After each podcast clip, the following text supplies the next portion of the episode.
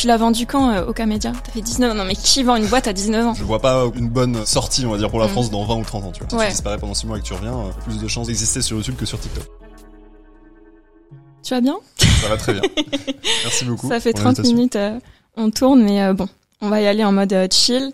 Ça me fait trop plaisir de te recevoir. Ça fait longtemps qu'on devait organiser ce podcast. Du coup, bah écoute, je vais te laisser te présenter et, et puis après on va papoter tranquillement. Trop cool. Effectivement, on a enfin réussi, donc c'est très, très content d'être là et de découvrir ce lieu mythique également. Comment ça euh, Donc, euh, bah moi, c'est Adam. Euh, je suis euh, entrepreneur depuis mes 16 ans. J'ai 22 ans aujourd'hui. Et puis, euh, j'ai commencé dans ce qu'on appelle la créateur économie. C'est-à-dire que je suis tombé dans, dans YouTube assez jeune, donc avant de créer ma première boîte à 16 ans, comme je le disais. Et euh, donc, j'ai découvert YouTube et tout ce que tout ce que ça implique. J'ai commencé dans le montage vidéo. J'ai commencé aussi en créant euh, deux chaînes YouTube qui, euh, qui au fil du temps se sont un petit peu développées. Et puis bah, on peut en parler après euh, Ouais, bien Euh, sûr. au, au fil de la discussion. Mais euh, du coup, j'ai j'ai continué dans ce milieu-là. J'ai monté mon projet principal pour aider les créateurs et les acteurs, on va dire, de ce milieu-là. Et puis euh, bah voilà, me voilà aujourd'hui euh, après avoir développé ce projet-là, puis vendu plus tard. Et, et je, je, c'est- on va dire que c'est mon milieu de cœur et c'est ce que je fais aujourd'hui encore, quoi. Ce que j'aime faire. C'est marrant parce que t'es modeste. Parce que moi, comment je te présenterais et pourquoi euh, je t'ai invité sur ce podcast Euh, Déjà, c'est parce que euh, je trouve que t'es une très belle personne et, et au niveau business, niveau business, Adam. Donc là, vous avez eu sa présentation, mais pour moi, c'est vraiment un, génie qui s'est lancé super tôt. C'est rare les entrepreneurs qui se lancent aussi tôt. Tu t'es lancé, t'avais 16 ans. Euh, t'as compris qu'il y avait un énorme besoin. T'as créé, euh, créé Oka Media qui a répondu à un. Enfin, je veux dire, t'as tout changé. Euh, du coup, ta présentation, je trouve qu'elle est modeste. Ah, c'est bah, j'ai j'ai fait au mieux. Mais euh, du coup, ouais, c'est pour ça aussi que donc euh, que je voulais te recevoir pour euh, ton parcours et aussi euh, pour la personne que t'es. Euh, nous, pour expliquer un petit peu comment on se connaît, on s'est rencontrés sur Twitter, il me semble. C'était sur Twitter. Je crois hein. que c'est moi qui t'ai contacté en plus, Ouais. la première fois. Sur Twitter, euh, c'était il y a à peu près un an, moins d'un an même, Mhm. moins d'un an. On a travaillé un petit peu ensemble et, euh, et du coup, donc voilà, aujourd'hui, je t'invite euh, pour échanger sur euh, plein de sujets, comme je te l'ai dit. Mais déjà, toi qui as travaillé, euh, t'as commencé en tant que passionné, t'étais jeune, t'étais sur YouTube. Donc voilà, pour ceux qui qui savent pas, je sais pas si tu peux expliquer un petit peu comment t'as commencé les vidéos best of, tout ça, tout ça. Alors euh, l'histoire, donc moi je découvre euh, YouTube déjà, euh, je, je vais aller rapidement mais juste pour euh, comprendre. Donc je commence à 12 ans où j'ai mon premier téléphone à cet âge-là et donc je découvre bah, les applis et notamment YouTube et du coup je commence à faire que ça, à regarder que ça et avoir l'envie comme plein de gens de cet âge-là aujourd'hui aussi euh, encore je pense euh, de devenir YouTubeur. L'époque euh, Minecraft Clash of Clans, le prime de YouTube. Mhm. Et donc je me dis mais c'est trop stylé, j'ai envie de faire ça, je comprends direct que ces gens-là ils arrivent à en vivre. Et euh, donc à ce moment-là, je lance une première chaîne que je garde de mes 12 à 14 ans à peu près. Non mais incroyable déjà. J'arrive quand même à faire un peu des vues dessus et tout, euh, mais Parce que ça, c'est en quelle année? Parce que là, aujourd'hui, tu vois, il y en a plein qui lancent sur YouTube et tout. Mais toi, quand tu t'es lancé, c'était il y a pas... Enfin, tu vois, c'était pas aussi ouais, hype. c'était en euh, 2013. Ouais. Mais c'était après c'était une... horrible hein, mes vidéos, c'était bah, ça filmé sur un téléphone, c'était un, mec de 13 ans qui fait des vidéos. Ouais, tu. Donc, euh, donc euh, je commence comme ça. Euh, je fais, euh, je, je- commence à comprendre un peu ce qui fait des vues. euh, et moi, à cette époque-là, c'était notamment des tutoriels pour, euh, on va dire, euh, craquer certains logiciels ou euh, voilà, Ouais, les trucs bien techniques, bien... C'est ça. Soit sur des, des jeux, bah, encore une fois, du style Clash of Clans, Minecraft, ou sur des logiciels. Donc je me prends des, ce qu'on appelle des strikes sur YouTube, donc les ayants droit qui me suppriment mes vidéos. Et quand on s'en prend trop, la chaîne se fait supprimer. Donc ma chaîne se fait supprimer à, mes 14 ans environ, donc deux ans. J'avais fait quelques millions de vues, j'avais 10 000 abonnés pour te donner le niveau. Et les vidéos étaient horribles, encore une fois, je, ne, même, je te les hein. montrerai pour rien au monde. Mais euh, donc euh, à ce moment-là, euh, moi je suis en fin de collège et je me dis bon bah j'aimais beaucoup faire ça. Donc euh, je tournais, euh, enfin je scriptais un peu mes vidéos, je les enregistrais et puis je faisais le montage après. Et je m'étais rendu compte pendant ces deux premières années que ce que j'avais le plus aimé, c'était la partie montage vidéo de la chaîne YouTube et pas trop la partie tu vois euh, créative de. Incroyable. C'est créatif le montage, mais je veux dire la partie voilà en amont euh, édito et, euh, Ouais, et enregistrement. Donc euh, donc euh, je cherche un projet de chaîne qui ne me permettra de faire que du montage pour pas avoir à faire cette partie que j'aimais pas trop. Et donc euh, je lance la chaîne Best of Sardoche du coup à ce moment-là. Sardoche qui est donc un streamer Twitch euh, que je suivais beaucoup à cette époque-là et euh, qui fait des streams de euh, 32 heures d'affilée, voilà, à Ouais, 16 heures perdues. donc, ouais. donc du coup je me dis que c'est c'est personne n'a le temps de regarder ça à part les quelques fous qui, euh, qui sont sur Twitch. Euh, mais euh, donc en fait je me dis bah que je vais faire des best of tout simplement. Le, le- Aujourd'hui c'est très courant, tous les streamers euh, ont leur chaîne de Ouais. best of à côté, mais à l'époque ça n'existait pas. Et donc je crée une chaîne Best of Sardoche où l'idée bah, c'est juste de faire des best of de 10 minutes une fois par semaine pour euh, bah, garder les meilleurs moments pour tous ceux qui n'ont pas le temps de regarder les 50 heures de live de ce mec-là. Mais toi, tu devais passer, mais là le temps, parce que tu vois, là on en vient où je veux en revenir, c'est que t'étais un vrai passionné et t'as réussi à monétiser ça euh, super jeune. Enfin, je veux dire, t'avais 16 ans. On en reparlera après, mais euh, bah je sais pas, quand tu entreprends, tu commences à réussir ta vie, t'as 16 ans, tu passes le bac et tout, on en reparlera. Mais euh, du coup, t'as réussi à vivre un peu de ta passion concrètement. Ouais. Euh, toi, pour toi, aujourd'hui, maintenant que t'as du recul, etc., tu penses que n'importe qui peut vivre de sa passion? Bah, franchement, oui. Ma malheureusement, enfin moi, je veux dire, ma réponse est. je Oui, pense que oui, tu t'y oui. attendais un petit peu, mais. Il y a toujours des je- écoles de toute façon. Ouais, bien sûr, mais je veux dire le. Malheureusement, je pense que c'est encore une. Je le réalise tous les jours, mais je pense que c'est encore une chance de pouvoir vivre de sa passion aujourd'hui quand je vois euh, les bah, le monde qui nous entoure tout simplement. Mais je pense qu'en fait, ça devrait être la norme parce que euh, sans même parler du, du fait que c'est cool, parce qu'évidemment c'est chouette de faire ça, enfin, de pouvoir vivre de sa passion, mais c'est juste que les gens sont plus efficaces et plus euh, plus productifs, enfin, que ce soit financièrement ou en termes de valeur que tu délivres au- Ouais. au monde qui t'entoure, euh, ouais. c'est voilà. Et que même si on prend des milieux qui ont rien à voir comme des artisans, quand tu parles à l'artisan qui est passionné ou à celui qui a envie de mourir en faisant son métier, euh, t'as pas du tout le même niveau de service. Euh, Lui, euh, tu, enfin, si- il vit pas du tout euh, sa vie de la même manière. Et donc je pense qu'il y a des passions, il y a même des experts comptables qui sont passionnés. Hein. Ouais. True story. Ce qui est fou. Bah, le- L'expert comptable qui, qui qui aime ce- son métier, il a il a tout réussi en en a. fait. Mais Il a ouais. réussi sa vie, tu vois. Surtout sur les métiers euh, un peu chiants, j'ai envie de dire. Pour moi, du coup, il faut, il faudrait, enfin, faudrait que ce soit la norme, et on devrait essayer d'aiguiller les gens vers ça. Parce que tu vois là, euh, ça me fait plaisir parce que je suis de ton avis et je sais que dans le business, dans le business en ligne, généralement, les gens ils sont pas du tout d'accord. J'ai parlé avec plein d'entrepreneurs qui me disent euh, non, tu peux pas vivre de ta passion, c'est du bullshit, euh, ça sert à rien, va faire de l'argent, machin, machin. Mais moi, je suis vraiment de l'avis que peu importe la passion que t'as, euh, si t'es assez smart, tu peux la monétiser et tu peux en vivre. Tu vois. Après, tout le monde n'a pas euh, non plus le mindset euh, de de dire ok, je vais développer le truc. Mais euh, moi, je suis d'accord aussi que si on a une passion, c'est possible de d'en vivre. Mais après, faut la discipline, euh, tout ça, tout ça. Je pense que c'est pas fait pour tout le monde non plus. Mais Il faut définir la passion aussi. Je pense que ce que ces gens veulent dire aussi, c'est que c'est pas possible de vivre en faisant que ce qui te fait plaisir tout le temps, toute la journée. oui, oui, c'est ça. Il y a Si quand même un truc Moi, qui je définis passion par, on va dire, une fibre un peu généraliste. Est-ce que t'aimes bien euh, parler en public Je dis n'importe quoi. Est-ce que t'aimes bien, euh, voilà, faire des choses manuelles de tes mains, euh, parler des artisans juste avant? Est-ce que t'aimes bien, Ouais. voilà, la post-production, le montage, le visuel Voilà, un peu des trucs généraux comme ça. Mais une fois Oui. que tu l'en vis, forcément, il y a tout un tas de trucs. euh, faut juste euh, allier à une compétence en fait. Parce que tu vois là, je suis en train de penser des gens qui, je sais pas, genre ils sont passionnés de foot ou de musique. Je dirais que j'ai le point de vue mindset. Tu peux créer un média, euh, tu peux créer des produits. euh, mais ouais, c'est sûr qu'il faut allier avec une compétence quoi. Pour faire l'histoire rapidement, donc la, la, la chaîne Best of Sardoche, je l'ai créée moi à ce moment-là. Donc c'est quand ma chaîne, ma première chaîne se supprimée, donc j'ai 14 ans environ. C'est en 2015 ans, c'est en 2016. Et, euh, et donc assez rapidement, donc à ce moment-là, on va dire que depuis mes débuts sur ma première chaîne, je gagnais, j'ai commencé à gagner mes premiers euros sur YouTube, donc euh, 5 euros, 10 euros, euh, 100 euros. Voilà, tu vas être trop petit- content. Ouais, ouais. Mon premier achat, anecdote nulle, inutile, tu pourras couper. C'était Mon quoi premier achat de, que j'ai fait tout seul avec mon argent gagné internet, c'était des lunettes Vans éclatées au sol, euh, en plastique euh, à 15 balles. Voilà. T'avais quel âge à ce moment-là J'avais euh, j'avais 13 ans, je pense. Mais Incroyable. Et, et euh, rien à voir, mais euh, à, à l'école, genre, euh, ils comprenaient les autres ce que tu faisais et t'en parlais ou t'en parlais pas? J'en parlais pas trop. Mes potes euh, savaient que j'avais une chaîne YouTube à l'époque de Clash of Clans et tout ça parce que ça faisait un peu des vues et vu que ça faisait un peu des vues, ils, les, checker, les gens foutaient un peu de ma gueule, mais c'était euh, c'était Mm. gentil parce que vu que ça marchait un peu, bah voilà. Mm. Euh, mais ouais non, les gens savaient. Après, je le criais pas sur tous les toits. Ouais. Ouais, c'était ouais. L'école et moi, c'était. Mais t'as quitté tôt au final. Ouais. T'avais déjà ton business et tout quoi. Oui, c'était. Enfin, je l'ai pas. Je dirais pas que je l'ai mal vécu. Je vais pas faire Oui. le mec. Euh, euh, ni. Enfin voilà, j'ai rien eu franchement parce que la réalité, elle s'est bien passée. J'étais juste le mec qui, qui foutait rien, tu vois, de Bah base. oui, euh, vraiment, je dans me sentais truc, pas à ma place. Ouais, c'est Mm. ça. Je pensais vraiment à tout sauf à. Ouais. J'écoutais pas. Enfin, j'étais vraiment le mec. euh, C'était pas euh, le. le J'étais un- le- l'entre-deux, on va dire, entre le clown et le cancre. Ouais. Ah ok. J'avais des facilités dans dans plein de matières. euh, je m'en sortais bien, tu vois, mais dans celles où j'avais pas de facilité, du coup, j'étais vraiment catastrophique. Et tu t'en foutais ou t'essayais un petit peu de de combler euh, le manque? Non, bah, je réfléchissais à ce que j'allais faire euh, le soir, euh, à Mm. mon planning, on va dire, emploi du temps. Du voilà, ça. Bon, euh, au collège, après, bon, au collège, je pense que tout le monde, euh, voilà, Mm. a une image assez euh, précise de ce que c'est. euh, mais Là, lycée, ouais, typiquement, j'ai commencé à sécher. euh, donc, donc, en gros, c'est ce que je disais. Au collège, je commençais à gagner mes premières centaines d'euros, on va dire, par mois. Euh, et au lycée, j'ai commencé à gagner mes premiers milliers d'euros. Incroyable. Mais tu sais que pour moi, au lycée, mais même euh, au début de mes études supérieures, je jure que 10 euros pour moi, c'était un truc de fou.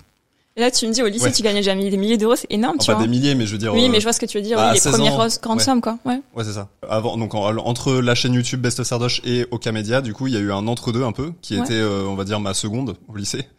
Et, euh, et du coup, c'est à ce moment-là que je me rends compte que ce format-là euh, plaît. Il n'existait pas encore une fois à cette époque, Oui. et que du coup, bah, certains streamers Twitch qui voient que je fais ça euh, commencent à soit contacter Sardoche, soit à me contacter moi pour avoir la même chose. Et donc, euh, bah, je commence à avoir, euh, avoir mes premiers clients comme ça, sans, sans avoir à aller les chercher. Et du coup, euh, je me rends compte de la demande qu'il y a, je me rends compte aussi de la difficulté qu'il y a. Enfin, on pourra en parler après si tu veux de Doka, mais Ouais. euh, les- les gens ont du mal à trouver des monteurs en fait. Et euh, il y a de la demande en face puisque j'ai des clients qui veulent des montages. Et donc euh, voilà, l'idée est venue naturellement comme ça. Et j'ai commencé à sécher, on va dire, un peu des cours, euh, ceux dans lesquels j'avais des facilités en première. Seconde, je l'ai faite, c'était hyper chiant. Euh, La première, je séchais la moitié et j'ai arrêté euh, tout début de terminale. J'ai pas fait ma terminale. Ah, je crois que t'avais été jusqu'au bac et tout. Ok. J'ai fait, j'ai passé le bac. Ah, ok. grâce à une super euh, start-up que je, je la cite tout le temps parce qu'elle est pas très connue, mais alors que c'est trop bien. Enfin, c'est vraiment. euh, pour moi, l'école, ça devrait être ça aussi, tu vois, pour ceux qui veulent. C'est une boîte qui s'appelle School Move, français, un solo founder. euh, voilà, je crois que la boîte marche euh, assez bien. Euh, en fait, c'est juste des vidéos. euh, tu, tu vois, euh, les bons profs sur YouTube? Ouais. Bah, c'est ça en un peu mieux, tu vois, en, version Et t'as passé ton bac comme ça? Ouais, j'ai appris tout le programme de terminale en 4 jours avant le bac. Et j'y suis allé et c'est passé. Donc bon, et les trucs où j'ai fait l'impasse comme les maths où fallait s'entraîner, bah j'ai. C'est mais- bien que tu dis ça parce que tu vois là je pense à des gars euh, sur Twitter 16, 17, 18 ans. Ouais. Ils sont trop trop forts dans ce qu'ils font mais vraiment c'est impressionnant et, euh, et ils sont tiraillés entre le business et le lycée tu vois. Mm. Et euh, forcément le business prend de plus en plus d'ampleur et tout donc c'est cool c'est cool que t'en parles. Comment ça s'appelle? School Move. School Move pour tous ceux qui arrêtez l'école. Non non. Non mais par Arrêtez. contre en plus non non non non mais par contre en plus même de je veux dire si vous avez des des profs on va dire euh, que vous trouvez pas ouf ou de, des difficultés dans certaines Oui. matières et tout plutôt que de payer un prof particulier. particulier ou autre euh, vraiment euh, bon bah les bons profs je pense que tout le monde connaît déjà un peu Mm. mais School Move c'est la version on va dire au-dessus plus carrée euh, où en plus il y a déjà les fiches qui sont faites en plus des vidéos et tout. ouais. Donc, Ok. Ok c'est pas très cher. Et euh, aujourd'hui, donc tu connais bien YouTube, t'as vu son évolution, etc. Et puis après on en reparlera. T'es toujours dedans euh, avec tes, tes business tout ça. Mm. T'es euh, t'es un expert dedans. Euh, Qu'est-ce que tu conseillerais aujourd'hui euh, à quelqu'un qui voudrait se lancer sur YouTube en 2023, bientôt 2024 Ok. Alors bah, j'ai pas la recette magique. Structure. Je- Étape mais- 1. Ouais, étape 1, être conscient que ça prendra plus de temps, on va dire, pour euh, réussir que les autres plateformes. On va dire que TikTok a un peu cassé le modèle. Les gens ont, ont pris l'habitude de, de percer rapidement. euh, Mm. je, euh, je travaille récemment euh, avec une créatrice qui a percé en moins d'un an. Enfin, elle est passée de zéro euh, sur Insta et TikTok à euh, 1 million sur TikTok et 250 000 sur Insta, tu vois. En, Ouais, mais ça va trop vite sur mois. Mais c'est comme la fille. Ça n'existe pas sur YouTube, ça. Oui, ça existe pas, mais je sais pas si tu vois la fille sur YouTube, sur TikTok, pardon. c'est une fille du jour au lendemain, elle est devenue multimillionnaire. Avait- parce, juste parce qu'elle a fait un TikTok genre de 4 secondes, Ah ouais fait je sais pas combien de millions de vues, mais c'est juste elle bouge la tête, tu vois. Ah, mais bah, c'est le TikTok le plus vu de. oui, le TikTok. oui, ouais, voilà. Et ben elle juste elle a Comment s'appelle déjà? bah, Je vois très bien. Oui, Oui, tu vois. Maintenant, ils ont un truc euh, en famille, c'est genre les Kardashians un peu de TikTok. Ah ouais? Ah ça Ouais. je savais pas. Ok. Ok ok. Mais ouais, euh, c'est devenu grave euh, quelqu'un dans le milieu et tout. Ouais. Mais ouais, elle a, elle a percé du, enfin pas du jour au lendemain, je dirais, mais quand même, tu vois. ouais, c'est vrai que TikTok ça va beaucoup plus vite. Exactement. Et donc, Donc, ça, ça euh, n'arrive pas sur YouTube. En gros, c'est le, Étape 1, soyez patient. ouais, c'est ça. Il faut. euh, D'ailleurs, souvent, euh, les, les TikTokers après cherchent à se mettre aussi sur, Sur YouTube, YouTube. parce que donc ça va beaucoup plus vite sur euh, TikTok, mais c'est Mm. aussi plus éphémère. Et donc YouTube, c'est plus long euh, de, Ouais. de construire sa communauté, mais par contre, c'est plus solide. Si Ouais. tu disparais pendant six mois et que tu reviens, t'as plus de chances d'exister sur YouTube que sur TikTok. disons. Après, à YouTube, euh, franchement, c'est le big game. hein. Je veux Ouais. dire, t'es sur YouTube, t'as une audience dessus, t'es t'es vraiment bien. Oui, bah c'est la plateforme qui monétise le plus en termes de d'ads, on va dire, de, Mm. de publicité pro- programmatique. Et euh, en termes de placement de produits aussi. euh, crédibilité aussi. ouais. Genre entre un TikToker et un YouTuber. euh, Ouais. C'est trop marrant parce que dans le monde des réseaux sociaux, il y a vraiment ce truc où il y a les gens. euh, Les gens sérieux et les, et les clowns. C'est ouais, marrant. c'est. Bah, vrai que si ça prend autant de temps à TikTok, enfin aux TikTokers, on va dire, d'être pris au sérieux que ça l'a été pour les YouTubers, sachant que c'est même pas encore euh, Mm. trop. euh, ça va mieux, mais quelques années euh, à Oui. passer pour des clowns euh, alors qu'ils Ouais, travaillent, quoi. Donc pense. autant, euh, donc autant, enfin, quitte à travailler autant, euh, moi je trouve que c'est bien de, effectivement de se lancer sur YouTube. Donc pour répondre à ta question, étape 1, être conscient que ça va être plus long que sur TikTok. Euh, ça va aussi demander plus de travail parce que forcément le format en lui-même beaucoup plus de taf en édito et en post-prod. Et donc c'est ça mon deuxième conseil, c'est faire attention. Moi je divise la création de contenu en deux grandes parties qui sont aussi importantes l'une que l'autre parce que l'une peut ruiner l'autre en fait si les deux sont pas bien gérés. Et en fait il y a beaucoup de gens qui font l'erreur de se mettre à fond sur l'édito ou à fond sur la post-production. Moi il y a l'édito c'est un peu le fond de ce que tu racontes et la post-prod c'est le format Ouais. qui est euh, la forme, forme. de comment tu le présentes. Et donc bah il faut euh, forcément avoir un, édi- un, un bon édito et un bon format. Si t'as la- le meilleur concept, le meilleur script, etc., mais que ton montage est mauvais ou que ton format est mauvais, il est trop long ou trop court, euh, ça peut vraiment euh, ruiner euh, tes stats. Et au-delà de parler juste du, du reach des stats, de l'algo et tout ça, bah ça fait que tu vas plus galérer tout simplement. Ouais. Donc euh, je dirais trois étapes. Si on prend des donc c'est assez marrant parce que c'est un mix de créativité intime, c'est quelque chose de très personnel la création de contenu, mais en même Ouais. temps il faut avoir conscience de ces trucs-là. Et donc euh, C'est tout pour la partie factuelle, Mm. exactement. Je conseillerais trois choses. Un, essayer de définir un peu son persona, un peu comme dans la vente finalement, mais euh, donc Mm. tu crées du contenu. À qui est-ce que tu veux t'adresser C'est qui ton important. audience Voilà. Parce que si vous voulez parler à tout le monde, vous parlez à personne en fait. Exactement. Donc définir un peu à qui on veut parler, même si ça peut pas obligé d'être très précis au début, mais au moins avoir une idée, parce que ça va énormément aider après sur l'édito dans ta manière de raconter ce que tu dis et dans la forme, que ce soit tes titres, tes miniatures. Euh, genre, voilà, une miniature en fonction de l'audience à qui tu t'adresses. euh, Si tu te rates et que t'es à côté de la plaque, euh, tu, Ouais. tu vas avoir plus de mal. Donc euh, et pareil après évidemment sur le style de montage et tout ça. Donc un personnat, Ok. deux édito qui correspond, trois post-production euh, et format on va dire euh, qui correspond. C'est valable sur toutes les plateformes en vrai. Ok, ouais, ouais, ouais, ouais. Mais tu vois, j'ai l'impression quand même que YouTube, parce que là, je suis en train de réfléchir. Euh, j'accompagne euh, du coup des entrepreneurs et des créateurs sur toutes les plateformes. Quand j'accompagne, euh, tu vois là, je pense à deux trois clients que j'ai qui sont sur YouTube. C'est fou comme c'est complètement différent. Euh, les clients que j'accompagne, je sais pas, on va dire Twitter, Insta, LinkedIn, et les clients sur YouTube, ça n'a rien à voir. Sur YouTube, je trouve qu'il y a vachement plus la pression, justement, comme tu le dis, la performance. C'est un truc de fou comme tout compte, genre la miniature, le titre, genre tout est tellement important sur YouTube. Je trouve qu'il y a une vraie pression à ce niveau aussi, comme tu disais au niveau des stats. Sur les réseaux, sur les autres réseaux aussi, mais c'est moins prononcé, je trouve. Bah tu Je sais sais pas si tu vois ce que je veux dire. C'est assez simple, enfin c'est pas simple, mais en fait Oui. la, la raison, euh, genre en tout cas c'est ce que expliquent tous les créateurs et c'est normal, c'est que sur euh, YouTube. YouTube, les gens choisissent de te regarder, enfin t'es en concurrence, alors que sur TikTok Mm. ou même sur LinkedIn ou Twitter, en fait euh, c'est juste ton ça. feed qui te pousse des trucs, ton feed te maîtrise, c'est pas toi qui décide. Ouais. Oui, oui, Enfin, c'est vrai. rare, enfin c'est- maintenant on utilise de plus en plus TikTok, j'ai l'impression comme un moteur un peu de recherche aussi, mais bon, Ouais. globalement euh, Surtout la grande majorité de la consommation de TikTok c'est juste euh, tu scrolls quoi. Et sur euh, il y a les shorts sur YouTube, mais on va dire le format long sur YouTube. En tout cas, moi, la manière dont je consomme YouTube, c'est ça, c'est Oui, que c'est j'ai tu mes choisis. recos. Donc déjà, Mm. faut que tu te battes pour être dans mes recos. Et en Moi, plus, je regarde pas les recos.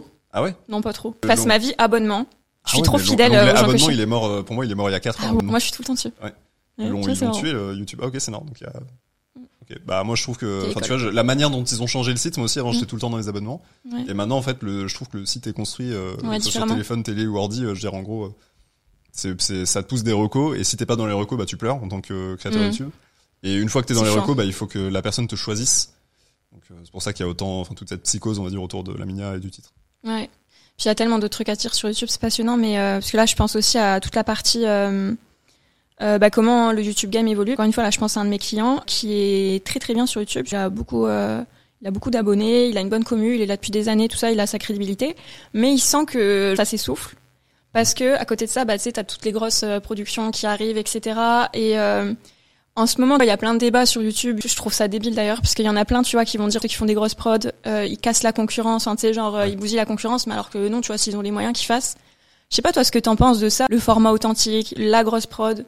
Moi, je pense qu'il y a de la place pour tout, en vrai. Je sais pas pourquoi les gens, ils font que de comparer. euh. Je suis d'accord. Bah, on a des bons cas euh, d'école, on va dire là euh, récemment, tu sais, le cas McFly et Carlito. Moi, je suis Mm. assez d'accord. Je trouve que c'est bien d'avoir les deux. Les deux, ouais, faut Comme sur Twitch, euh, il y a eu le même débat sur Twitch un petit peu avec euh, des events de fou. Euh, Amine qui a fait euh, voilà Mm. un stade. Ouais, voilà. ouais. Donc ça, c'est un peu parti en steak, mais je veux dire, euh, au final, il y a des, il y a des, il y a de l'audience pour tout. Il y a, si on Ouais, avait que vraiment. des grosses prods, on serait, euh, enfin, beaucoup de gens seraient malheureux. serait la télé. Si on avait que des gens euh, dans leur chambre, euh, Oui. sur leur siège, on serait un peu malheureux aussi. Donc euh, c'est bien qu'il y ait de tout. Puis ça dépend pas- des gens aussi. Il y en a, ils sont tellement bons dans les grosses prods. Genre là, je pense à Inox, mais il est trop chaud. Ouais. Euh, comme il y en a, il y a des, il y a des créateurs, des youtubeurs, ils sont euh, plus. Je trouve que c'est mieux quand ils sont en format euh, chill face cam chez eux, tu vois. Ouais. Je pense vraiment ça dépend. ça. Ça dépend Ouais. des personnalités. Et aussi, il y a un gros point dont personne ne parle. C'est que souvent, et notamment maintenant que je suis, on pourra en parler après aussi si tu veux, mais maintenant je suis à Jelly Smack et j'aide, enfin voilà, comme je te disais, j'aide toujours les créateurs, euh, toutes les manières possibles, mais surtout avec, euh, sur la plateforme YouTube, on va dire, que je maîtrise mieux. Surtout, on va dire, dans, dans la partie un peu business et corporate de la créateur économie. Tous les gens, les acteurs qui sont les agences, euh, tout, tout ce qui est placement de produits et autres. Tous ceux qui ont une vision purement business et pas trop créative ont tendance à se dire que tout créateur envie de scale, de grossir à l'infini, de faire Alors fois que 1000. non, ouais. Alors qu'en fait non, je veux dire il y a un nombre euh, on parle toujours de de tu vois de tu vois de mid tail, fat tail etc des enfin des petits qui veulent devenir moyens, devenir gros etc. Alors qu'il y en a qui sont moyens et qui veulent juste rester moyens en fait et qui veulent Ouais. pas euh, se sortir de leur zone de confort, euh, investir tous leurs revenus pour faire des gros trucs mais potentiellement prendre du risque ou juste qu'ils sont conscients de la chance qu'ils ont de vivre aujourd'hui de leur passion. Souvent ils en vivent très bien quand t'es un moyen créateur, on va dire euh, Mm. que ce soit sur YouTube, Twitch ou autre. Bah, et que t'as 5-6 chiffres par mois, euh, tu, tu les prends et t'es pas en mode euh, je veux être absolument MrBeast. Ouais, Et ça, c'est un truc très vrai. Je veux dire, dans le, le- l'aspect business, tout le monde a tendance à croire que tous les créateurs veulent être MrBeast. Ouais, Sa vie, elle est horrible en vrai. Mm. Et personne, euh, enfin, ouais, c'est rares clair. sont La ceux qui veulent vraiment euh, sa vie, quoi. Ouais, Voilà. ouais, c'est clair. Mais encore une fois, ça dépend des objectifs. Et tu vois, là, je pense, euh, mon cerveau, il est, il est orienté personal branding. Mais euh, c'est vraiment, il y a des gens, ils vont, ils veulent toucher la masse, Mhm. donc plus être connus. Donc là, forcément, ça va être la performance. Mais il y en a, ils veulent juste être reconnus dans leur domaine. Et là, ils veulent juste de la qualité. Et limite avoir une communauté plus petite, mais euh, vraiment centrée euh, dans leur niche. Et il n'y a pas besoin d'une grosse audience, euh, donc ça, en Ouais, ça, c'est- ça, ça, y a des créateurs. Tellement. Moi, l'exemple que j'aime trop donner tout le temps, c'est euh, c'est Romain Laneri de Tech News et Test. Je sais pas si tu connais. Non, je connais pas. C'est un, un YouTuber tech. euh, sa chaîne s'appelait Tech News et Test avant. Peut-être que c'est toujours le cas. Je sais plus. Bref. En Il- tout cas, avant, euh, niché, et ouais. ouais, son prime c'était euh, 2013-2016. Mhm. Tu vois, je dirais, il faisait des, des millions de vues par vidéo et tout. Et maintenant, tu vois, il fait des vidéos euh, qui, en fait, il a fait que monter en qualité comme tous les youtubeurs tech, tu vois, ils sont Mm. trop. euh, et euh, mais tu vois, maintenant, il fait des vidéos entre 30 000 vues et, euh, et 100 000, tu vois, euh, on va dire 30-50 000 vues.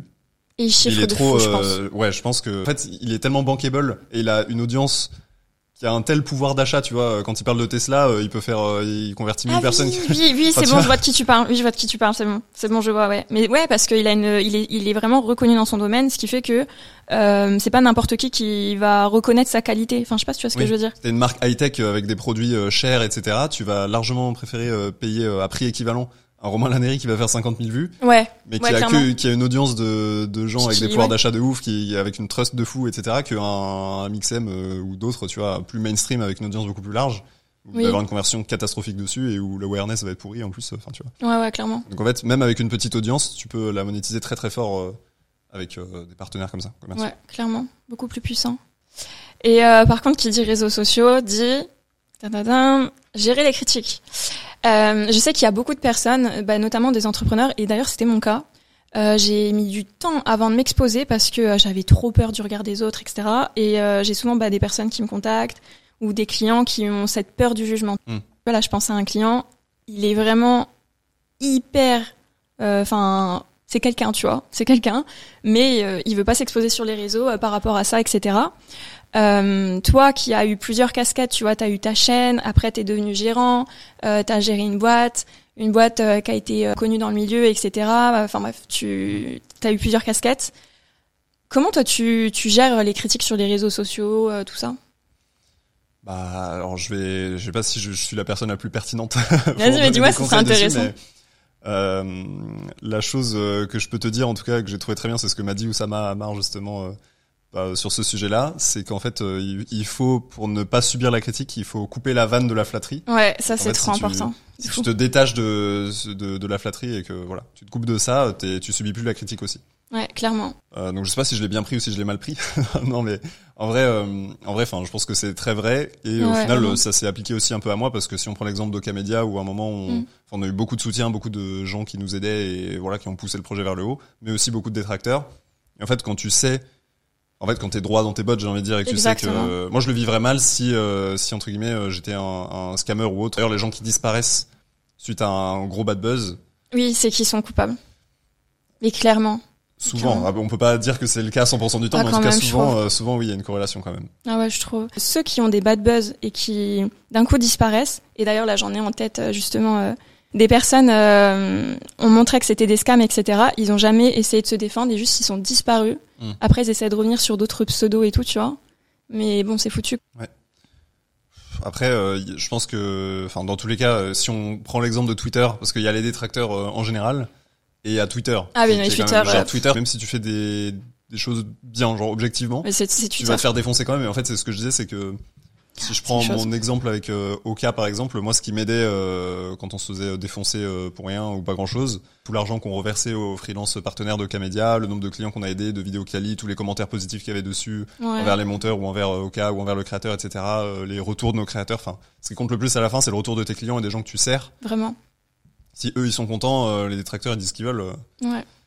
Et puis surtout, euh, ils savent pas. Tu vois, genre Ouais, la plupart des gens, ils savent pas vraiment ce qui se passe derrière euh, tout ça, quoi. Twitter c'est le, le temple du hors contexte. ah ouais, vraiment. Et euh, ouais non mais et d'avoir une équipe aussi. euh, Enfin voilà, j'imagine que si, je sais pas si ça t'est déjà arrivé, mais en tout cas le fait d'avoir voilà ce cette Ouais, bulle un peu où si tes clients sont contents, Ouais, vraiment. euh, tes partenaires sont contents et que ton équipe aussi parce que tu travailles bien avec eux, tu les traites bien et ils sont ils croient au projet. Enfin, je veux dire, en gros, si tout se passe bien et que c'est juste des, des gens à l'extérieur qui comprennent pas parce qu'ils ont Ouais. pas le contexte, ça a pas Ouais, tant de valeur au final. Euh, un truc que je voulais voir avec toi et que vraiment euh, j'avais hâte d'aborder, euh, dont je vois qu'il y a très peu d'entrepreneurs qui en parlent et pourtant euh, on va pas se mentir, genre dans le business en ligne ça fait quand même partie du pack on va dire, c'est la solitude. Euh, quand on se lance en ligne, etc., on n'en parle jamais, mais forcément, on se coupe quand même pas mal du monde. Tu travailles de chez toi, tu vois moins de gens, euh, c'est difficile de rencontrer des gens, etc. Enfin, tu vois, il y a le truc euh, solitude. Après, quand tu évolues, tu rencontres des gens, tu vas sur des podcasts. mais euh, la solitude, je trouve que, ouais, c'est clair. La solitude, en tout cas, je trouve que c'est un truc qui est super présent dans l'entrepreneuriat en ligne. Et, euh, et toi, en plus, euh, qui a commencé super tôt, tu as fini tes études à 16 ans. Mm. Euh, Enfin, je veux dire, tu as dû avoir un gros décalage avec les gens. Là, je me dis, on est dans la vingtaine. Je sens déjà un énorme décalage avec les gens. Mais j'imagine pas toi à 16 ans, tu vois. Est-ce qu'il y avait un gros décalage? Comment tu l'as vécu? Ça ça pas dû être évident en vrai. hein, Ouais, bah en fait. euh, Est-ce que déjà tu l'as remarqué? Parce que du coup, vu que. Ouais, mais en fait, ça s'est fait assez naturellement et vu que j'avais, moi, j'ai jamais eu, euh... enfin, je me suis toujours bien intégré dans un peu tous les groupes, tu vois, Mm. mais j'ai jamais eu euh, 30 000 amis proches, euh, jamais eu de crew, tu vois, de gros crew, Ouais. on va dire. Les bandes. Euh, ouais. ouais, c'est ça. Donc quand j'ai, je suis parti euh, et que j'ai commencé à faire que ça, bah, j'avais plus ce truc de crew parce que du coup, je faisais que bosser. Donc euh, petit à petit, tu sais, les, bah, on t'invite plus, euh, toi t'invites plus les gens et tout, donc tu, Oui. tu pars La dans ton vie. truc. Ouais, voilà. Sauf que quand ça t'arrive à 16 ans et que c'est le moment où tu dois sortir, euh, enfin normalement ça, ça arrive, euh, voilà. euh, après ton master à 25 ans et que tu Ouais, ce commences que à travailler et mes potes ils se marient, euh, voilà. Moi ça m'est arrivé à 16 ans, donc c'était ça qui était un peu plus chaud. Heureusement les, les quelques potes euh, que j'ai euh, sont restés très cool euh, avec moi vis-à-vis de ça et en plus ont été, euh, enfin je pense que le fait que ce que je faisais marchait aidait aussi un peu. Ouais. Si je faisais un truc euh, de- un peu euh, qui marchait pas, ça aurait peut-être été différent, je sais pas. Mais, euh, mais en tout cas, vu que ça marchait, ils voyaient. Enfin, euh, je sais que voilà, c'est tout Ouais. bête, mais en fait, eux, euh, dans leur vie du, du quotidien, je sais pas, ils regardaient une vidéo d'Amixem, ils voyaient Ocamedia en description, euh, Petite fierté. m'envoient un snap, tu vois, ils sont en mode, ah ouais, trop cool et tout. Même si on s'est pas parlé depuis six mois, bah, j'ai pas de problème, tu vois, à, à revoir mes potes au bout d'un an, euh, Oui. comme si c'était, on s'était vu hier euh, la fois d'avant, donc euh, je, suis- je suis le pire mec un peu comme pareil ma famille et tout. Enfin, moi, j'ai pas eu de problème de solitude, je l'ai pas ressenti à ce moment-là Ok, d'accord. Pour répondre à ta question parce que j'étais tellement dans mon truc et à l'aise dans ce que je faisais et j'avais tellement enfin c'est ce que je voulais faire je me suis pas posé la question de j'avais pas trop eu de doute. Ouais. même euh, arrêter l'école au final euh, alors qu'en fait quand je repense avec le recul euh, maintenant j'ai plus Oui. tu vois, je réalise plus la dinguerie que c'était qu'à l'époque où c'était évident je me disais bah juste ça marche de toute façon, quand t'es dedans, je vais aller à t'es l'école tu vois. Mm. Donc, voilà.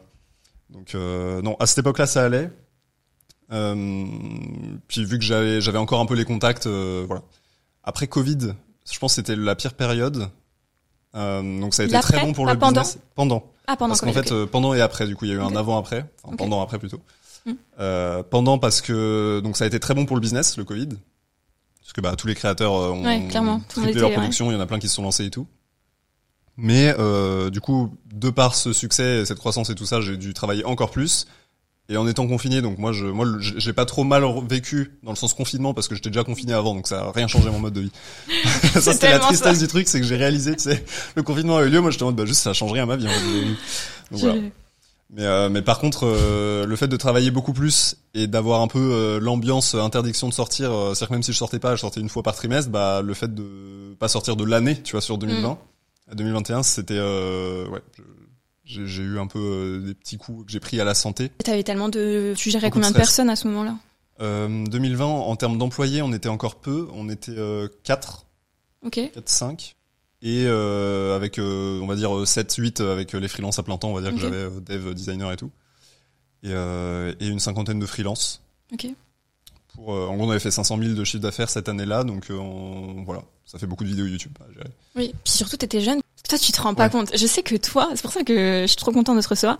Mais je te dis, t'es trop modeste. Tu te rends pas compte. Tu l'as vendu quand euh, au Camédia T'avais quel âge? T'avais 19 Ouais. T'avais 19 Non, mais qui, qui vend une boîte à 19 ans? 16 à 19. Le... Mais ouais, je, je sais pas, en fait, je- comme je te dis, je me suis pas, je me suis jamais posé la question de est-ce que Mm. je devrais euh, faire ça ou est-ce que c'est, c'est vraiment fait naturellement pour moi. euh, J'ai pas eu de, c'est plus l'après justement l'après, euh, Mm. après avoir vendu que c'est différent. Donc j'ai la chance d'être, euh, voilà, dans la boîte. J'adore Jelly Smack. Mm. Je fais un projet en plus. euh, que j'ai euh, lancé moi-même, euh, Creative que trop ouais, que je suis en train de lancer. J'ai j'ai trop, on peut en parler si tu veux, mais voilà, je suis très très content de ça. Mais ouais, c'est ça aussi, il y a un avant après. Mais donc ouais, sur la solitude, je sais plus ce que je voulais te dire par rapport à ça. Ouais, pas trop de solitude, mais pas de décalage non plus. Quand, parce que Tu vois, Ah là, voilà, tu le dis, décalage. Ça, les gens de ton âge, quand tu vois des, des, des Ouais. quand t'avais 19 ans et que tu rencontres des autres gens de 19 ans qui sortent du bac, toi t'as vendu une boîte euh, qui s'ouvre Ouais. aux États-Unis et tout, enfin, Oui, il y a un peu- décalage quand même. En fait, ça c'était bah ça je l'avais euh, même avant de avant mes 16 ans, on va dire parce que j'avais déjà des centres d'intérêt différents. Ouais.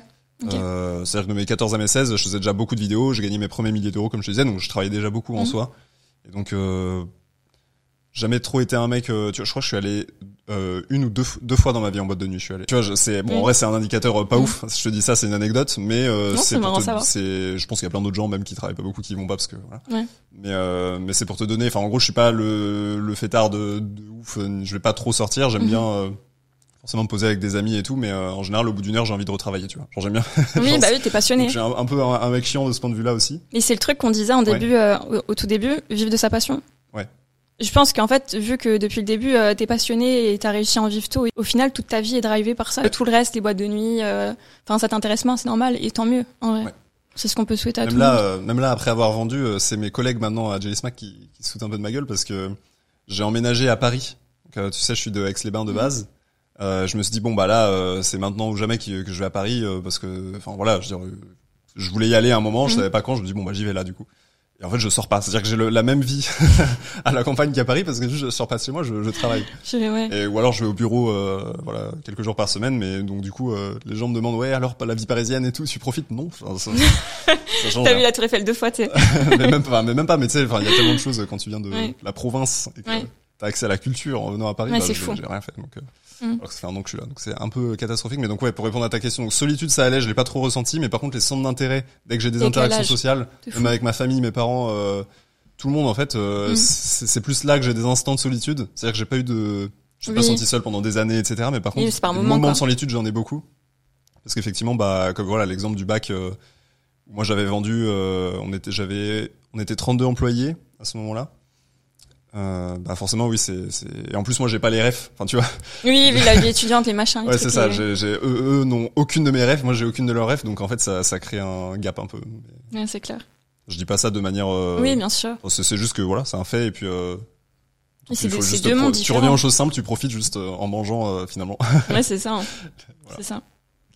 Et d'ailleurs, je voulais juste rebondir, euh, petite parenthèse, euh, le gros débat de des entrepreneurs euh, rester en France, partir, etc. Toi, tu devrais euh, partir euh, partir de Paris et aller vivre dans un autre pays ou c'est pas quelque chose qui te tente pour l'instant? Je me pose de plus en plus la question. Ouais. Pour l'envie de découvrir ou euh, ou juste, enfin, pour l'envie de découvrir ou pour euh, partir de la France et tout ce qu'on lui reproche. Franchement, moi je, déjà j'adore la France, donc ça m'embêterait. Je pense que même si je partais, je reviendrais beaucoup. Ouais. Mais euh, j'aimerais bien m'en détacher et ne plus dépendre autant de la France, parce que ça c'est la partie moins cool. Mais je suis pas très optimiste moi sur l'avenir du pays. Euh, je trouve que c'est un peu géré. euh, Enfin, dire, je pense qu'on va. Je vois pas une bonne euh, sortie, on va dire, pour la Mhm. France dans, dans 20 ou 30 ans, tu vois. Ok. Euh, Ok, ça va quand même moyen terme, euh, moyen long terme. Non, bah, je veux dire, là l'année prochaine, bon, enfin, tu vois, ça va, mais je veux dire, Tout va brûler. non mais en vrai en vrai de vrai tu vois je pense que dans dans, dans à partir de dans 10 15 ans euh, déjà ça, ça commencera à, à puer un peu donc euh, donc j'aimerais bien euh, juste moi me détacher on va dire euh, ne pas avoir tout euh, mon patrimoine tout qui est en France etc je j'essaie de regarder enfin tu vois un peu l'IMO à l'étranger euh, je j'essaie d'investir un peu à l'étranger aussi. D'ailleurs, t'es, parce que je sais que tu investis dans l'immobilier. Tout est en France ou tu as aussi des investissements à l'étranger? Pour l'instant j'ai que euh, j'ai que France. des biens en France ouais. Ça, ça va? Ça va mieux le, le projet euh, ça va. Ouais, ça Je suis sur le chantier hier. Euh, ouais, ça va. Ok. le projet euh, infini, infinissable mais ouais non normalement c'est bon ça sera loué euh, premier trimestre là Ah, c'est cool. C'est Mais cool. euh, ouais non j'ai quatre euh, biens du coup euh, une vingtaine de lots et puis c'est euh, ouais tout tout en France donc euh, bon bah c'est bien faut dire c'est en, France pour le coup pour l'immobilier on a un cheat code qui est euh, ouais. Ça, je sais que ouais. voilà ça c'est un truc unique euh, qui a je sais même pas s'il y a un autre pays dans le monde qui a des conditions aussi favorables pour l'immobilier à l'emprunt avec les taux fixes et des taux de- d'endettement aussi élevés des enfin, des des pour snowball on va dire pour aller vite en fait, non. Le, le seul truc euh, cheaté en France pour l'immobilier, c'est vraiment ta capacité à emprunter énormément par rapport à n'importe quel autre pays. Parce que tu as un taux d'endettement plus élevé, tu as des meilleurs ratios d'emprunt. J'ai ici, tu peux emprunter en mettant 10 ou 20% d'apport. Comme aux États-Unis, c'est euh, comment, ouais. Bah, aux États-Unis, au UK, ou enfin dans à peu près tous les pays, au Portugal, enfin tu vas n'importe où. Déjà, tu as des taux variables. Donc Mhm. quand les taux ils montent, euh, tu passes de 1 euh, à 6, c'est chiant, tu vois. Enfin, ça te, Ouais. enfin, ta mensualité, elle prend, Ouais, elle en prend un coup. Et, euh, et surtout, t'es es obligé de mettre plus d'apport souvent. Ok. Donc, euh, tu vois, euh, il y a des pays, euh, voilà, je j'ai pas envie de dire de bêtises, mais je sais que, tu vois, dans des pays comme Portugal, l'Espagne ou autre, tu peux pas euh, Ouais, c'est pas arriver à emprunter à 100% ou à 100 encore moins à 110% Mm. en finançant tes frais de notaire et tout, euh, et que 10%, 20%, c'est vraiment chaud, tu vois. Ouais. Franchir plus des 50. Donc, euh, moi, je trouve que c'est bien de commencer par les, enfin, si on parle d'IMO vite fait, si on fait une petite parenthèse, moi, Ouais, j'ai envie de développer très rapidement un patrimoine en France. Ok. Et puis euh, quand euh, quand il sera suffisamment important et que je pourrai commencer à faire des arbitrages, euh, à en revendre certains, etc. Bah ces réinvestissements-là, en fait, c'est bien pour générer du cash avec de l'argent que t'as pas puisque t'en prends beaucoup. Et au bout de quelques années, tu tu revends et tu réinvestis ailleurs. C'est un peu le plan. Mais parce que par contre, du coup, tu parlais de fiscalité, l'immobilier c'est vraiment l'actif, on va dire, euh, la cible number one, tu vois. Ouais, ok. Pour toi, c'est ça. Parce que je voulais te le demander, ça, justement. Non, tu te fais éclater vraiment à tous les niveaux. Il y a pas. Ouais.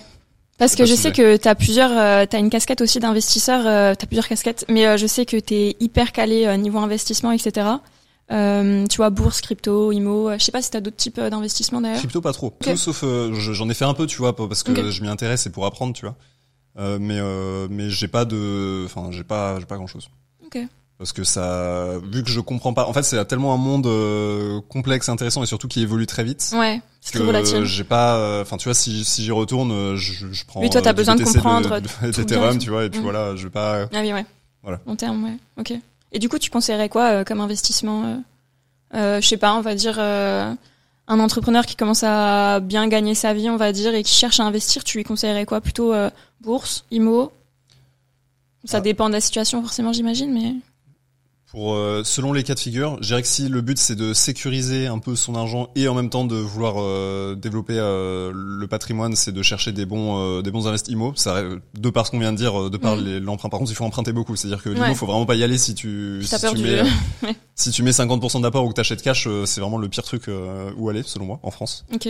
Donc, euh, si t'as envie d'emprunter beaucoup euh, pour développer ton patrimoine et sécuriser, on va dire, ton argent que tu mets en apport dans de la pierre, l'IMO en France, c'est quand même le, le, le best.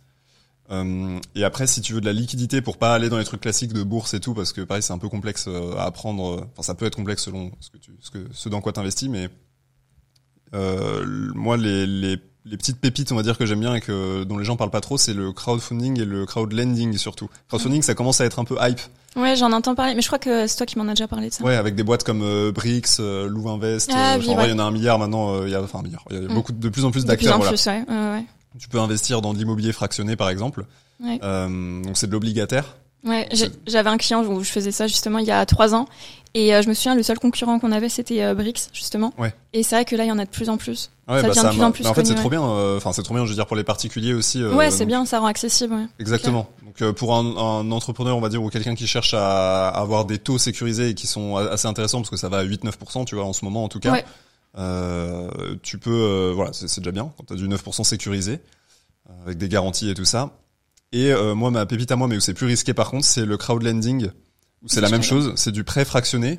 Ok, En fait, tu prêtes de l'argent ok, à des banques ok, qui, elles, prêtent, font des prêts à la consommation. ok. Donc D'accord. en fait, toi tu prêtes chaîne. Ok. Voilà, tu, en fait, toi, tu prêtes à genre à des taux euh, débiles, genre de 12 à 18%. Genre moi, j'ai beaucoup d'argent qui travaille à 18% en faisant rien, tu vois. C'est Ah oui, d'accord. énorme. ok. Ouais, c'est énorme. Donc, euh, mais c'est beaucoup plus risqué aussi. C'est pour ça qu'il faut pas euh, attention à vos risques et périls. Mais Warning, euh, ouais. crowdlending, pour ceux qui veulent se renseigner, pareil, il y a plein de plateformes. Mais en gros, l'idée c'est que tu prêtes à euh, 12, 13, 14, jusqu'à 18 à une banque qui elle fait des prêts à la consommation à 21%. Et en fait, elle, elle se rémunère sur le spread. D'accord, ok. Ah, ça je Elle prête à connaissais pas. 21, elle emprunte à 18, elle gagne 4.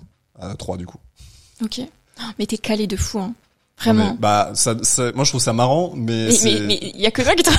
Moi je trouve ça angoissant. Vraiment, je déteste cette partie-ci. Ouais, par contre, c'est risqué en vrai. Faut pas y aller. Euh, faut, faut être conscient que bah s'il y a une, euh, voilà, faut- une petite crise ou un truc quoi. qui passe par là, en plus c'est pas des grosses banques qui font ça, donc euh, si elle fait faillite, euh, c'est c'est ciao pour votre argent. Euh, c'est moins, moins sécurisé que de l'immo en direct ou de l'immobilier fractionné sur lequel il y a des garanties, des hypothèques derrière et tout. Puis après, bah la bourse en vrai, euh, je vais pas parler de bourse parce qu'il y a tellement de gens Ouais. qui le font déjà et très bien. Donc, euh, Ouais, mais faut et quand même pour moi, c'est un s'informer. must-have quand même. euh, moi, j'ai beaucoup de d'actions américaines en majorité. On a des belles boîtes françaises, mais euh, mais euh, ouais, je trouve que euh, aux US il y a quand même un gap. Ouais. Tu devrais vivre aux US. Pour revenir sur la question de vivre, tu devrais y vivre. C'est un pays qui t'intéresse ou pas forcément? Bah, Je- malheureusement, je suis allé qu'une fois. Ah non, tu y allais Je vais retourner. C'était à LA, hein, c'est ça Ouais, Ok. Mais je, je Mais vais y retourner. tête, euh, je vais y retourner, c'est sûr, beaucoup. Un pays que j'aime beaucoup. euh, Il y a, enfin, il y a des défauts aussi. euh, voilà, enfin, je veux dire, euh, tu pour répondre à ta question aussi de, pas forcément. De, je sais pas, ta question c'était par rapport à l'expatriation ou juste pour vivre. Non, euh, ouais, comme ça, pour savoir, ouais. euh, toi, où tu te verrais. euh, Bah franchement, je sais pas. J'ai, j'ai pas, j'ai très peu voyagé en vrai pour l'instant. un peu, hein. Je, un peu, mais mais Le Japon, pour le travail surtout. Mais après, Ouais, c'est mon seul vrai voyage pas. en vrai. C'est mes seules vraies vacances en mode je pars deux semaines en mode vacances et tout. Sinon j'ai bah en vrai les États-Unis si je suis allé pour le travail aussi donc euh, j'ai pas trop vu grand chose. Euh, J'essaie de caler des jours tu vois où je regarde un peu mais bon. J'ai pas j'ai pas le temps de m'imprégner vraiment tu vois. Donc Oui, euh, là ce que j'aimerais faire en 2024 c'est c'est voyager un peu plus euh, en Europe et dans le monde et tout pour découvrir Ouais. parce que justement j'y réfléchis et Ok. Mais en- dans tous les cas c'est sûr que je resterai euh, beaucoup en France parce que Oui, il y a tes activités et tout. Ouais, quoi. Ouais. Et bah écoute, euh, pour terminer ce podcast, j'aimerais te poser la question que je pose à tous mes invités, qui est c'est quoi la meilleure décision que tu prise dans ta vie? Parce qu'on parle souvent des échecs, euh, tout ça, mais dans la meilleure décision que tu prise dans ta vie, que ce soit professionnelle, personnelle, vraiment euh, la meilleure Alors, décision. Est-ce que, est-ce que ça peut être une, parce que c'est trop dur en vrai comme question, mais est-ce que, Ouais, c'est est-ce que ça peut être une décision euh, que j'ai prise plusieurs fois? Ouais, bien Euh, sûr. Parce que bon, c'est un peu euh, facile peut-être comme réponse. Je peux réfléchir à une autre, mais mais du coup, je dirais que c'est de me faire confiance, de m'être fait confiance. Donc si sur des moments charnières, je peux t'en citer quelques-uns. Donc voilà, arrêter l'école au lycée, tu vois, pour euh, lancer ma société. Emprunter euh, 300 000 euros le, le lendemain de mes 18 ans, tu vois, pour développer la boîte parce que je croyais euh, en mon projet. Euh, ou vendre euh, alors que je voulais pas vendre du tout et au bout d'un moment prendre la décision de vendre. Et en fait, donc pas forcément se fier à son intuition parce que parfois elle te dit des belles conneries, Ouais. mais mais quand même se faire confiance, c'est-à-dire ne pas donc aller, ne quoi. pas ne pas euh, voilà ne pas céder à la pression sociale ni euh, enfin voilà se faire confiance, ne pas trop écouter les autres, on va dire c'est très important d'écouter les autres évidemment, Oui. mais euh, Oui, mais écoutez quand même, je vois ce que tu veux dire, de écouter suivre sa suivre, vision, quoi. Voilà c'est ça. Ouais, Je sais pas comment dire, mais tu vois sur des moments un peu comme ça, des tournants de ta vie. euh, Ouais. Parce qu'en vrai, sur ces trois étapes que je t'ai citées, euh, Non, si j'avais fait euh, l'opposé, enfin, vraiment, ma vie aurait été vraiment complètement différente. Complètement Donc, en fait, différente. ouais. c'est ça ma, ma meilleure décision. C'est cool. C'est un- une très très bonne décision, un très beau conseil à prendre. Là actuellement, du coup, donc là, t'es en train de développer Creative Job, c'est ça? C'est ça. Ok, plateforme euh, encore qui va tout révolutionner, je le sens. Bah, j'espère. Alors, c'est un modèle qui est compliqué de par le marché euh, sur lequel on est, parce que du coup, l'idée de la plateforme, c'est de permettre aux créateurs de YouTube de pouvoir trouver euh, facilement et de collaborer facilement avec euh, n'importe quel freelance de YouTube. Donc, on parle des monteurs vidéo et des miniaturistes, évidemment, en, premier, en priorité. Leur équipe en fait. En fait, Voilà, ça. vraiment les youtubeurs à créer leur équipe sur mesure euh, de contenu. ça. Quoi. Les trouver. euh, en fait, donc aujourd'hui, on connaît les plateformes comme euh, Fiverr, Malt, euh, Ouais, mais Upwork. Pas Voilà. bien référencé, euh, C'est pas bien. C'est pas niché quoi. c'est ça. C'est des c'est des bonnes plateformes pour trouver des des freelances dans des prestats un peu géné. Voilà, c'est des des bonnes plateformes généralistes. Les gens n'ont pas les compétences, on va dire, dessus. Donc là, je, avec Creative Job, j'essaye de faire une euh, une plateforme très premium et by design faite pour euh, les créateurs et les acteurs de ce milieu. Donc là, je parle des freelances. Euh, donc euh, ça veut dire par là, euh, enfin je veux dire par là que les, les freelances vont pouvoir mettre en avant leurs skills, leur portfolio. Euh, c'est adapté, on va dire, aux plateformes, donc à la vidéo aussi notamment. Et les créateurs euh, ont euh, la possibilité de trouver facilement, il y a des algos de matching, etc., de trouver facilement les, les, les freelances dont ils ont besoin dans leur niche. Si t'es euh, créatrice dans la food, euh, dans la beauté, euh, dans l'automobile, voilà, tu vas pouvoir trouver en deux secondes les experts les meilleurs dans ces euh, thématiques-là, voir leur portfolio, les recruter, collaborer avec eux, etc. Donc bref, c'est euh, une plateforme de, de pour trouver et collaborer euh, entre créateurs et freelance YouTube. Donc j'espère, là c'est en bêta, Ok, j'espère, euh, j'espère que ça, ça va se développer. mais c'est sûr. Jusque là, t'as toujours été avant-gardiste. Aucun média. J'espère. Mais il y a, il y a la question du business model, c'est-à-dire que c'est compliqué de faire un. Donc pour l'in- pour l'instant, c'est presque une association le truc, parce Ouais. que c'est compliqué de de faire un modèle profitable là-dessus. C'est gratuit pour les créateurs et euh, on facture 5% aux freelances pour sécuriser leur paiement et tout ça. Enfin, tu Ouais. connais. Mais euh, donc c'est rien en fait parce que nous sur Oui. le 5%, il y a les- il y en a trois qui partent en frais bancaires. euh, Oui. Et on parle de vidéos YouTube, donc c'est pas des paiements à 20 000 euros quoi. Oui, ok. pas- Bon, c'est le début. Ouais. C'est le début. Mais en tout cas, je pense que ça va aider pas mal euh, de créateurs. Que vraiment, c'est un bon Bah, j'espère. service. S'il y a des créateurs euh, ou des Voilà. gens qui travaillent euh, Cherche sur- un sur- monteur, les C'est ça. miniatures. S'il y a des monteurs, des long. graphistes euh, parmi Ouais. vous euh, ou des créateurs qui, qui cherchent des gens comme ça, euh, allez sur Creative Jobs, vous serez pas déçus, il y a du monde, c'est cool. Et Merci du coup, beaucoup. pareil pour les monteurs et les graphistes. Ouais, exactement. Allez vous inscrire euh, sur Creative Jobs. Eh ben, écoute, trop bien. Trop, trop bien. Est-ce qu'il y a quelque chose que t'aimerais rajouter? Un petit message à passer, une petite dédicace. J'ai pas de, j'ai pas de message à passer. Je te remercie beaucoup de m'avoir invité. J'aurais aimé que on ait plus de temps pour pouvoir aussi discuter plus et te poser des questions et tout, mais c'est pas quelle heure il est. Je, regarde. on va se faire virer par James là, non Non, non, euh, non, non, je, non, j'ai rien à rajouter. C'était euh, très très cool. Donc, euh, merci ah bah, beaucoup. bah, J'espère qu'on pourra refaire ça. Ouais, avec plaisir, avec plaisir. Bah, merci, à toi d'être venu, ça m'a fait trop plaisir. et puis voilà, hâte d'avoir vos retours en commentaire. N'hésitez pas à, à noter le podcast pour qu'il soit mieux référencé. Et on se dit à la semaine prochaine. Bye bye, merci beaucoup.